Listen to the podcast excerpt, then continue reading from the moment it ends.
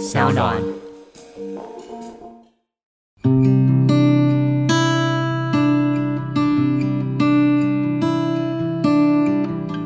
那有一位呃阿贝啊，他就是每一次他们去送餐的时候，他都不吃，他好多次都这样。然后后来有一次，他就非常的好奇，他问他说：“哎，阿贝，你为什么都不吃饭呢？”嗯，这位先生就跟他讲说：“啊，我要等你们出去过后，我才要摘下口罩来吃，因为我很怕传染到你们。”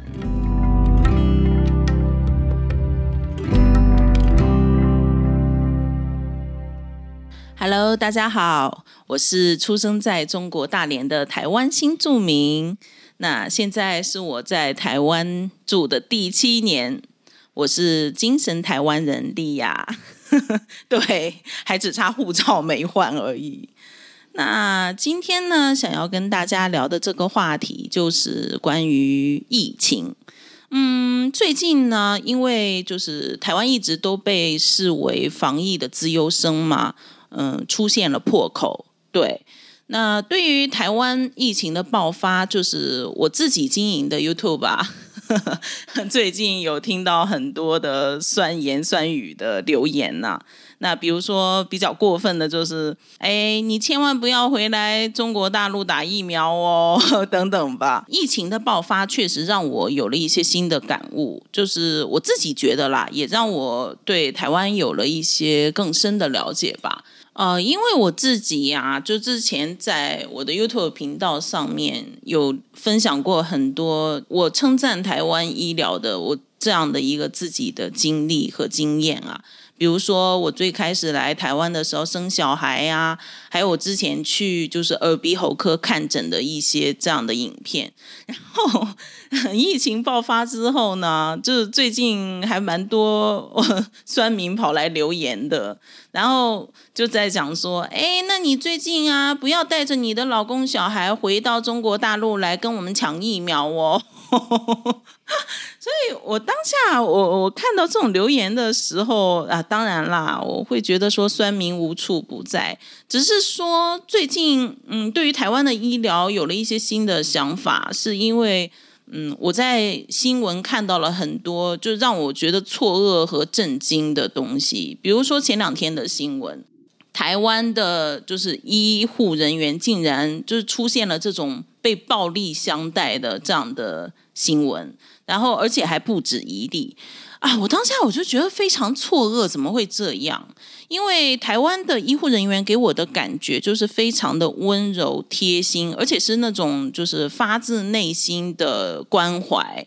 嗯，我就在觉得说，哎，这难道是回到中国大陆了吗？就是有一刹那，我会觉得这新闻到底是不是台湾的新闻？因为我来台湾住第七年嘛，也不敢说就是平常没有这样的事，只是说在新闻上面看到这样的报道，真的是第一次啊，就会觉得说怎么会这样啊？我为什么会觉得焦虑呢？是因为其实我之前有回大陆，有一些就是医疗上的感触。它也不是很久远的事情，就两年前，嗯，我就稍微分享一下。比如说，我妈妈在医院里面有骨折的这个状况啊，我就回去，当下我就回去陪她，陪她去做手术。那那个时候呢，我印象很深。其实大陆这几年的医疗改革，可能有一些地方的医患关系还有医疗设施都已经呃有改善了。可是我觉得和以前中国大陆比，OK 改善很多。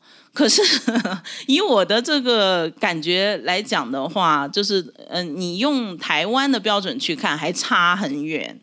呃，我妈妈那时候是大腿骨折，然后住的是骨科嘛，那她是男女混住的。你进去之后，我我当下我非常傻眼的是，她原本的病床是三个三个床，可是为了他们要多收病人，他就把它改成了四个床，硬塞四个床。那本来原本竖着的床就把它横过来，它会导致什么呢？就是上面的那个布条啊。它原本是可以拉的，那有隐私啊，比如说你在里面换衣服啊，或者像我妈妈，她是大腿骨折之后不能就是下床去走路，不能去上厕所，她都要在床上大小便。这样子的话呢，布帘没有办法用，呃，男女又混住。我妈妈嗯，当时住的那一个礼拜，那真是非常痛苦。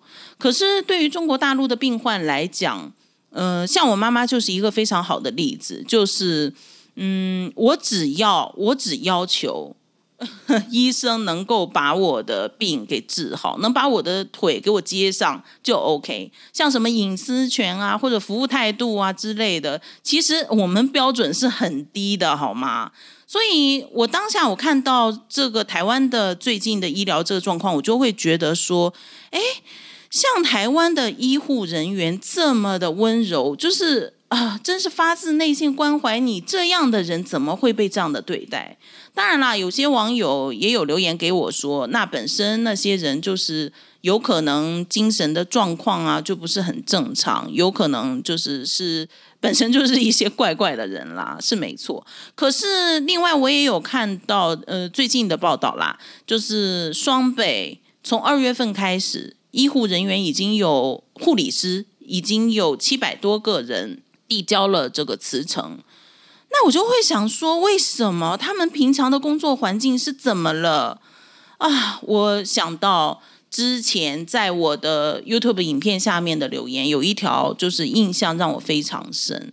他呢自称是呃血汗放射科医师，他就留了一条这样的言，他就说台湾的血汗医护成就了大家的方便。这个就是在我内心有稍微被震到。因为我以前以大陆人的角度来看啊，台湾的医疗真好真棒啊！作为病人来讲，我们真的是太幸福了。可是我今天站在医护人员、站在台湾人的角度来看，嗯，我会觉得有一点担心，就是这样下去，未来未来我们就是台湾的医疗这样下去的话，OK 吗？那当然啦。我是觉得大家其实包含呃专业的人士也好，或者我们普通民众以外，都会慢慢的在想办法来调整。可是作为一般民众，我们对于台湾的医疗和医护的态度以及想法，我们是不是自身也可以稍微的有所改善呢？像我这次我的感觉就是说，呃，最近啦，因为疫情，大家都在呃帮医护来加油啊、打气呀。可是平常嘞，平常我们有没有很尊重他们的专业？嗯，因为之前有听说过，为了服务态度啊，服务态度不佳啊，就要去投诉啊。台湾人很习惯投诉啊。可是重点是，服务业这个的标准适用于医疗行业嘛？这其实之前，嗯，台湾人也就是内部的讨论也很多。到底这个医疗行业到底是不是服务业呢？那而且之前我在直播的时候，也有很多网友参与了我们的讨论，就是大家都当然啦，都是希望台湾的医疗产业可以朝这个方向去进行去发展。那大家在讨论的一个点就是鉴宝。鉴宝这个制度，我觉得对于我来说，嗯，像我这种一般民众，我是非常有感的，尤其。呃，我又想到以前我在中国大陆，像我带我儿子啊回中国大陆去看医生，你先不要讲说他的费用，费用就已经是差很多了。可是他在呃流程的方面，台湾的医院的感受是很不一样的。像以前在大陆都是你先去挂号、缴费之后再去看诊，排队看诊之后，有可能医生会说：“哎，你需要抽血，那你还要再去付钱。”然后付钱之后再去抽血，抽血之后拿了报告再去排队看医生，然后医生有可能会给你开一些药啊，那你领药之前又要付钱，就是这个看诊流程就是钱钱钱，你要先把钱钱是预付。就不会像台湾的医疗这样子，他你到医院是全部看好了之后，然后最后再来缴费。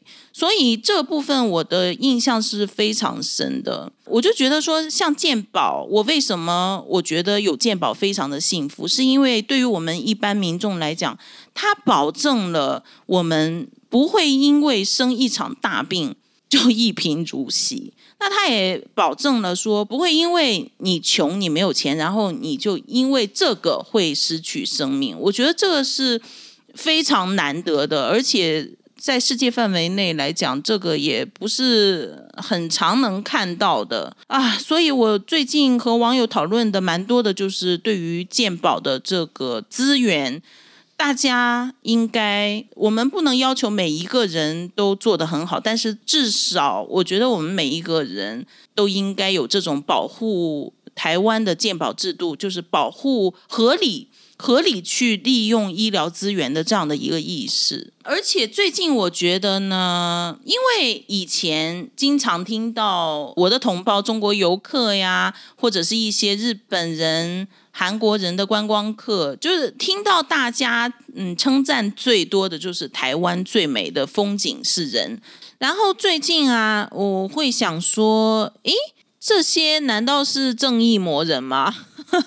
就有看到新闻说，有工人呃在工地上面工作，然后中午吃便当的时候就摘下口罩，呃坐在路边吃便当，结果就被喷呢。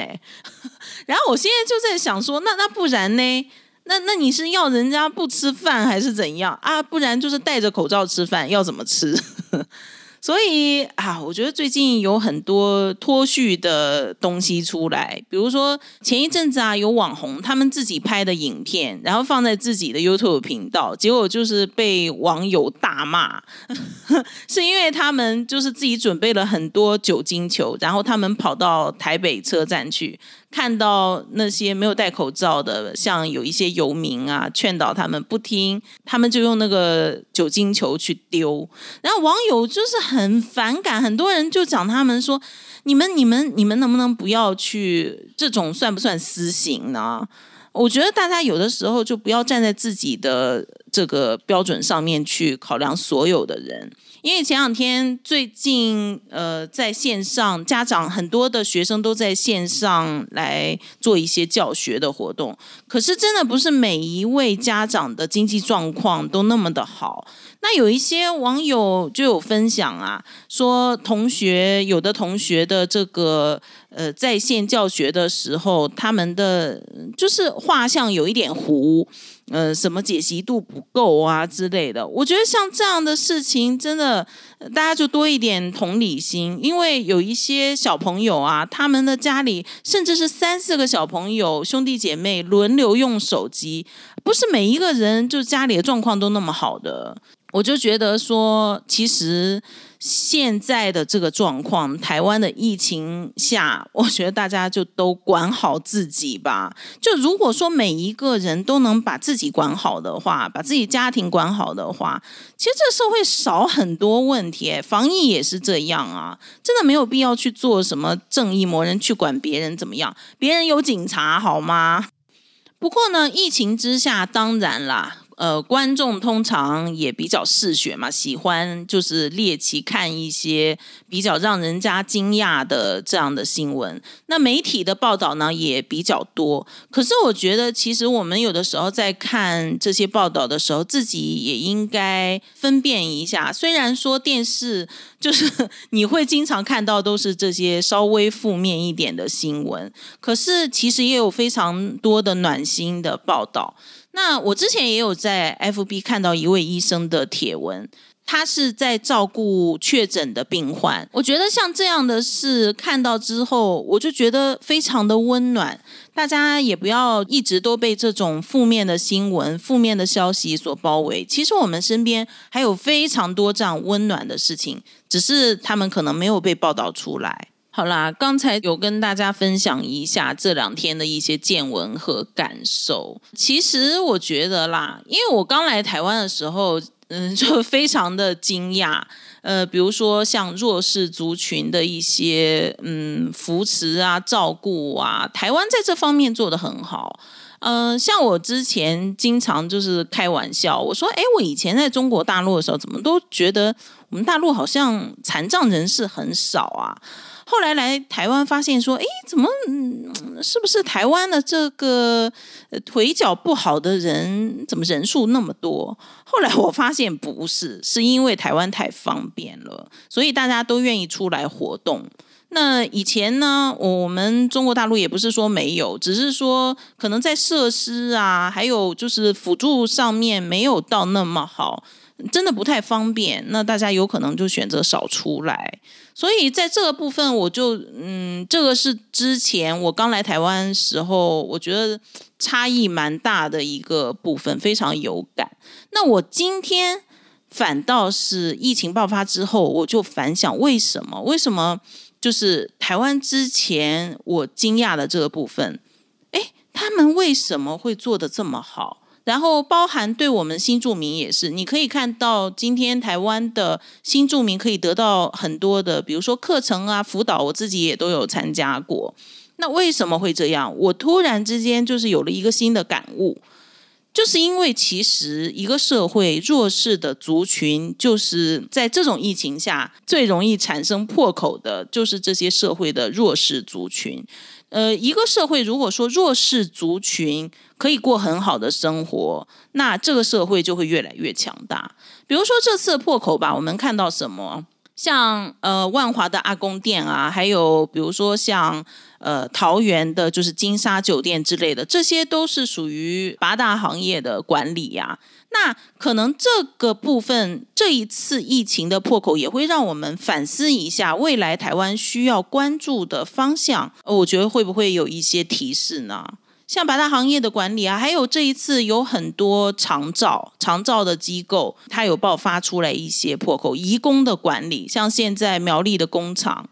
对啊，那这一些是不是我们之后都可以再去重视一下呢？这一些问题的重视和未来的改善，会不会我们的台湾会变得更好呢？以前其实我真的我都是以大陆人的眼光来看啦。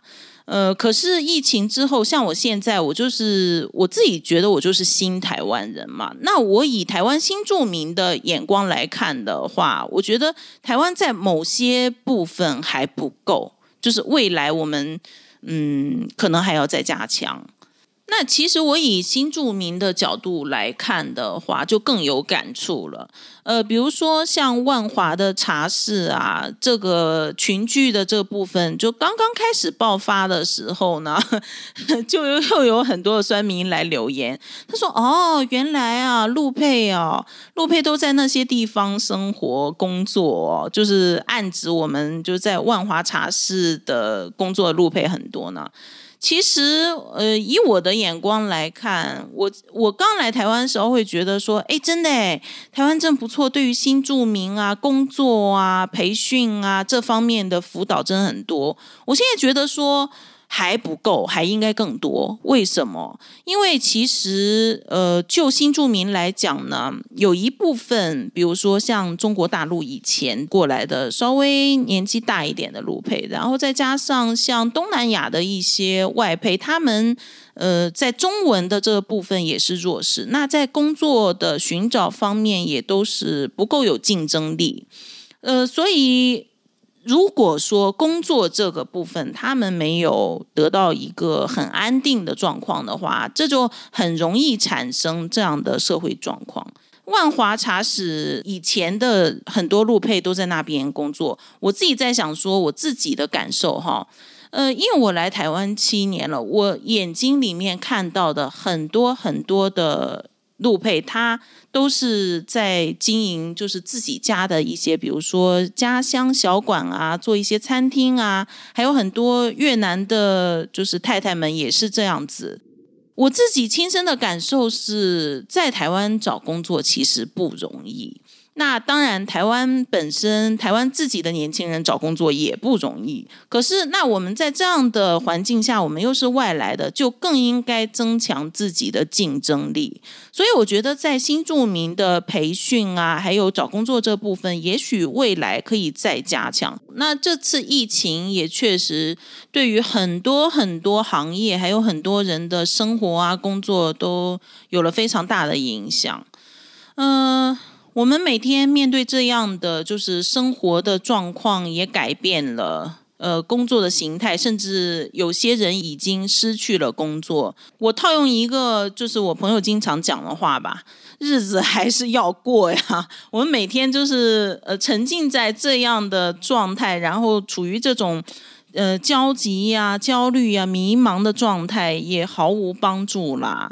就是你也不会因为说这样子，呃，口袋里的钱就变多嘛，对不对？所以日子还是要过，我们就要想说怎么办，未来怎么办？这也让我想到说我自己啦，嗯，因为工作这件事实在是太重要了。我刚才也有讲到，尤其是。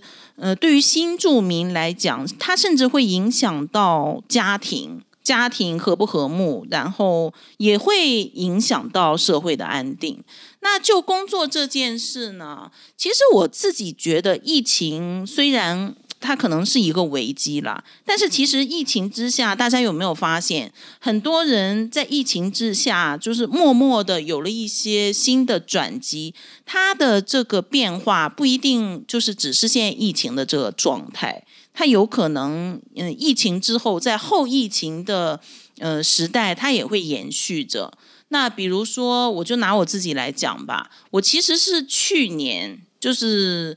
去年的五月份，我开始经营的我的 YouTube 频道，一年过去了，也突破了十万的订阅，我就变成了一个 就是新媒体的斜杠主妇吧。现在除了家庭主妇以外，我又有了一个新的身份。那其实呢，那个时候台湾都还没有什么疫情啦。那时候我的家乡啊，中国大陆其实蛮严重的，像美国啊也是很严重的时刻。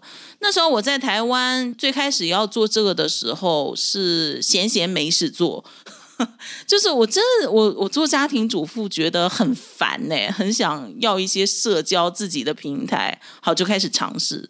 我真的完全没有想到那个时候的这个决定会为我现在带来什么。我现在看到，就是疫情爆发过后呢，有很多人开始投入到这个新媒体啊，比如说 YouTube 呀，或者是像呃现在我们在用的这个 Podcast 这些行列啊，大家开始投入了。可是呢，在没有疫情爆发之前，其实很多人没有关注这个部分。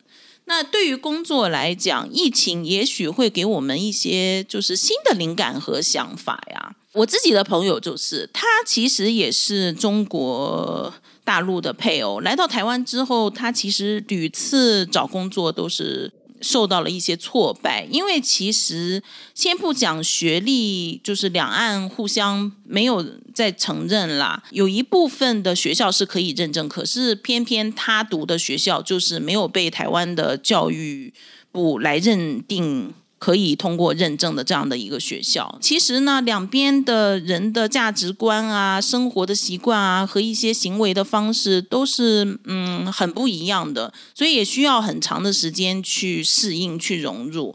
所以他之前在找工作的时候都是呃觉得非常的受挫败啊，有一些受伤。可是这次疫情呢？他竟然成了一个 网拍业者，因为疫情爆发之后，其实他是以之前呃他在大陆的这样的一个经验，就是他知道在疫情爆发后什么会卖的很好，像这个面罩啊，还有一些消毒啊，一些防疫的小物，他是在台湾刚刚刚刚开始。觉得说疫情有一点点信息的时候，他就已经在准备了。他以前的网拍也有在尝试，但是他是在卖耳环，所以现在他反倒是一些呃包含健康食品啊之类的，他有在做一些台湾在地的健康食品。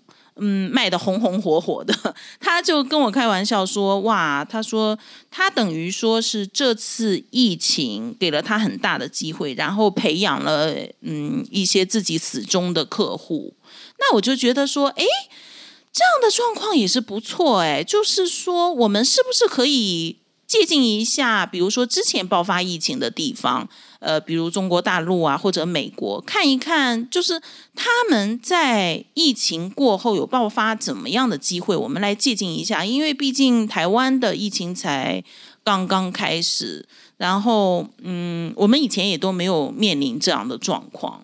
像我呀，我比较有感的当然是中国大陆的部分，比如说像。呃，中国大陆现在最红的就是直播带货，这个已经成为常态了。虽然呃，中国大陆现在的疫情已经就是趋缓了，呃，已经是这种零星。的爆发，比如说像最近广东深圳啊有零星的爆发，那整个境内是已经就是压制下来了。可是啊，像直播带货呀、线上教学的这个部分，还有就是一些线上的娱乐，比如说，哎，我陪你一起唱歌呀，然后陪聊天呐，甚至说。呃，现在已经 被禁止的那种吃播，就是你想减肥，可是你不敢吃，我吃给你看。像这样的一些东西，还有呃一些，比如说线上的运动。这一次居家的防疫呢，也有很多嗯台湾的就直播主在线上。呃，带大家一起做瑜伽呀，做运动啊，像这样的一个行业，其实以中国大陆的经验来看，它并没有呃，因为疫情的结束它就结束了，甚至说在后疫情时代，疫情结束了之后，它发展的更加的蓬勃，尤其是线上教学的部分。所以想说，大家是不是可以考虑看看，就参考一下，在这些部分会带来的一些新的机会。再加上很多人现在都是在做网拍电商，那关于这部分呢，像一些热门的商品也都是可以参考的。嗯，除了说线上教学需要的那些三 C 的产品啊、麦克风啊这些东西，呃，一些民生的东西呀，我觉得说家长就是抗焦虑 用的一些小物啊，像是呃，比如说学生用的。教学的产品，还有小孩子玩的玩具，都是一些热销的。然后我前两天有在我的脸书上跟网友啊在互相开玩笑，我说啊，家里有小孩的人，那一定是就是喉糖啊，喉糖这个东西一定会热销，因为我就每天都在家里吼啊，因为小孩在家里啊，快点快点去。然后每一天就是吼来吼去，喉咙都变不好。再就是眼药水啊啊，每天都是在线上呃娱乐教学，都离不开三 C，像这些东西。还有呃，我老公还讲说，他要把冰箱上锁，因为你在家里面都一直吃吃吃，他他要买冰箱锁。我就这样说，这些说不定都是啊下一个就是爆款，我们叫爆款。呃，认真讲哈，嗯，像一些就是无人化的物流，机器人送餐啊，就是机器人宅配啊，这些东西，物联网相关这些东西，我觉得还是蛮有机会的。因为最近其实台湾的物流已经出了一点点状况，就是像最近的这个冷冻呃商品的塞车，那中国大陆其实。嗯，他们因为地广啊，地广人稀，有很多的偏乡，他们是最后一程，他们是送不到的，所以他们会用无人机，还有就是机器人宅配的这部分。当然，在台湾不一定用得到，因为台湾的状况很不一样，是大家可以看得到，都市是非常密集的超商。但是我就这样说，比如说偏乡的部分，是不是可以参考呢？然后。嗯，像有一些山区呀，无人机呀，或者是机器人的这个部分，除了中国大陆，其实美国现在也在蓬勃发展。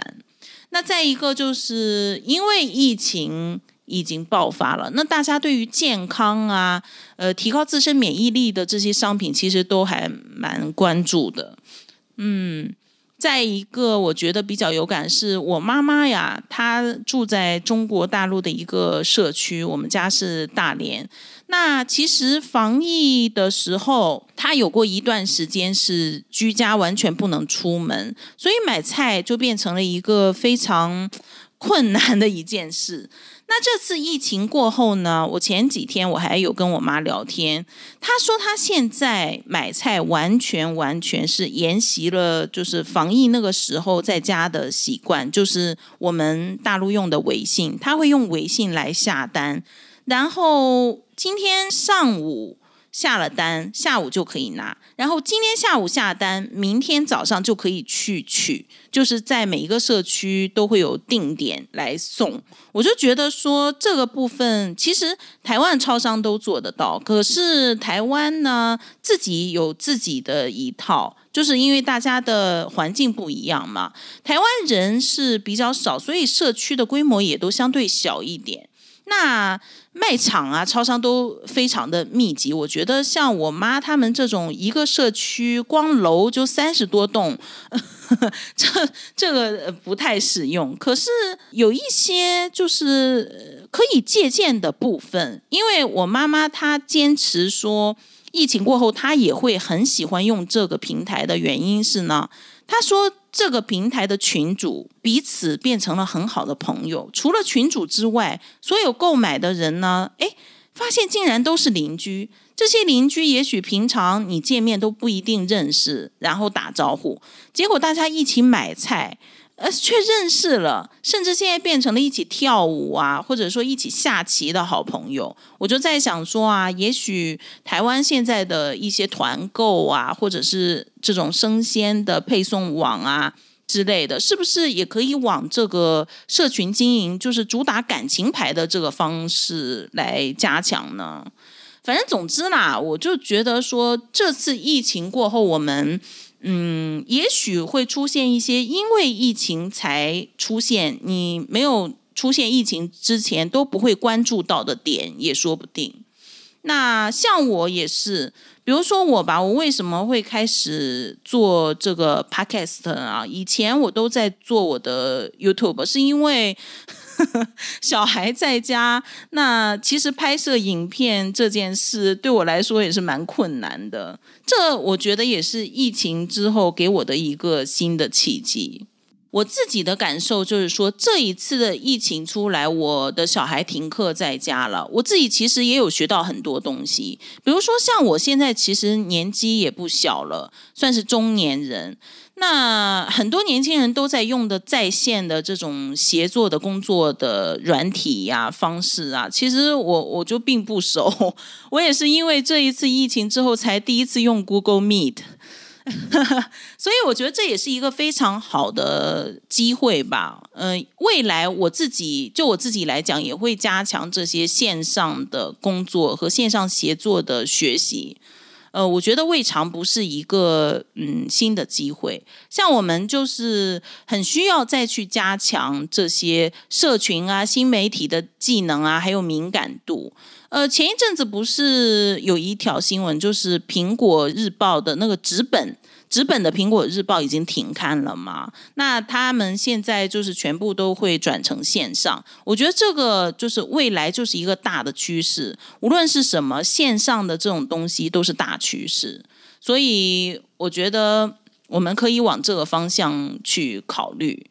那现在是一个无论什么都要考虑线上的年代了。这也是疫情让我看到了一个新的点吧。我们每个人，就是无论你是年轻人还是什么年代的人，我们都要不断的来提升自己的专业技能。我们要去降低自己的可替代性。这无论任何时候，对工作也好，事业也好，都是有帮助的。嗯，总之啦，我觉得因为最近大家都在关心疫情，这当然是每一个台湾人都会关注的点。然后你打开电视也都是啊，就是呃，无论什么媒体都在讨论，甚至就是网络上也都在骂呀。各方 各方的观点都有，反正都是在骂。其实我觉得，像骂政府这件事呢，当然我作为中国大陆人来看的话，我觉得还蛮有趣的。因为我觉得啦，其实骂台湾政府就是台湾人的日常啊。我在台湾住了七年，也真的是还挺，已经是很习惯了。那当然啦，政府做的不好，那民众当然是会骂啦。不过我觉得台湾人是这样啦，政府如果说做的好，他们其实也是会骂，因为他们是希望就是可以做得更好。所以呢，我觉得啦，作为一个就是住在台湾的精神台湾人，那疫情之下，在我来看，台湾仍然还是很美好的。我觉得，嗯，我也是有这样的一个希望，就是希望未来的台湾可以做得更好。那目前我们普通人能做的是什么呢？无非就是照顾好自己和家人，没事就不要出门。防疫的部分靠的是每一个人，我自己也是希望，嗯，这场疫情可以就是快一点平息，因为我小孩 每天都在家里闹，真的是很烦呢。而且他们就是现在是直接放了暑假哦，我希望。呃，疫情如果能快点平息的话，至少我可以就是带他出去玩，让他消耗一下。那今天就先跟大家聊到这里吧。那我觉得说大家要嗯对台湾有信心，至少说我们知道我们可以做什么，就尽量去做。大家如果有任何的想法呀之类的，也可以透过我的脸书呃或者我的 YouTube 频道来告诉我。嗯，我都会看哦，我都会回复的。那如果喜欢我的节目的话呢，也希望大家在 Podcast 帮我做五星点评，谢谢大家。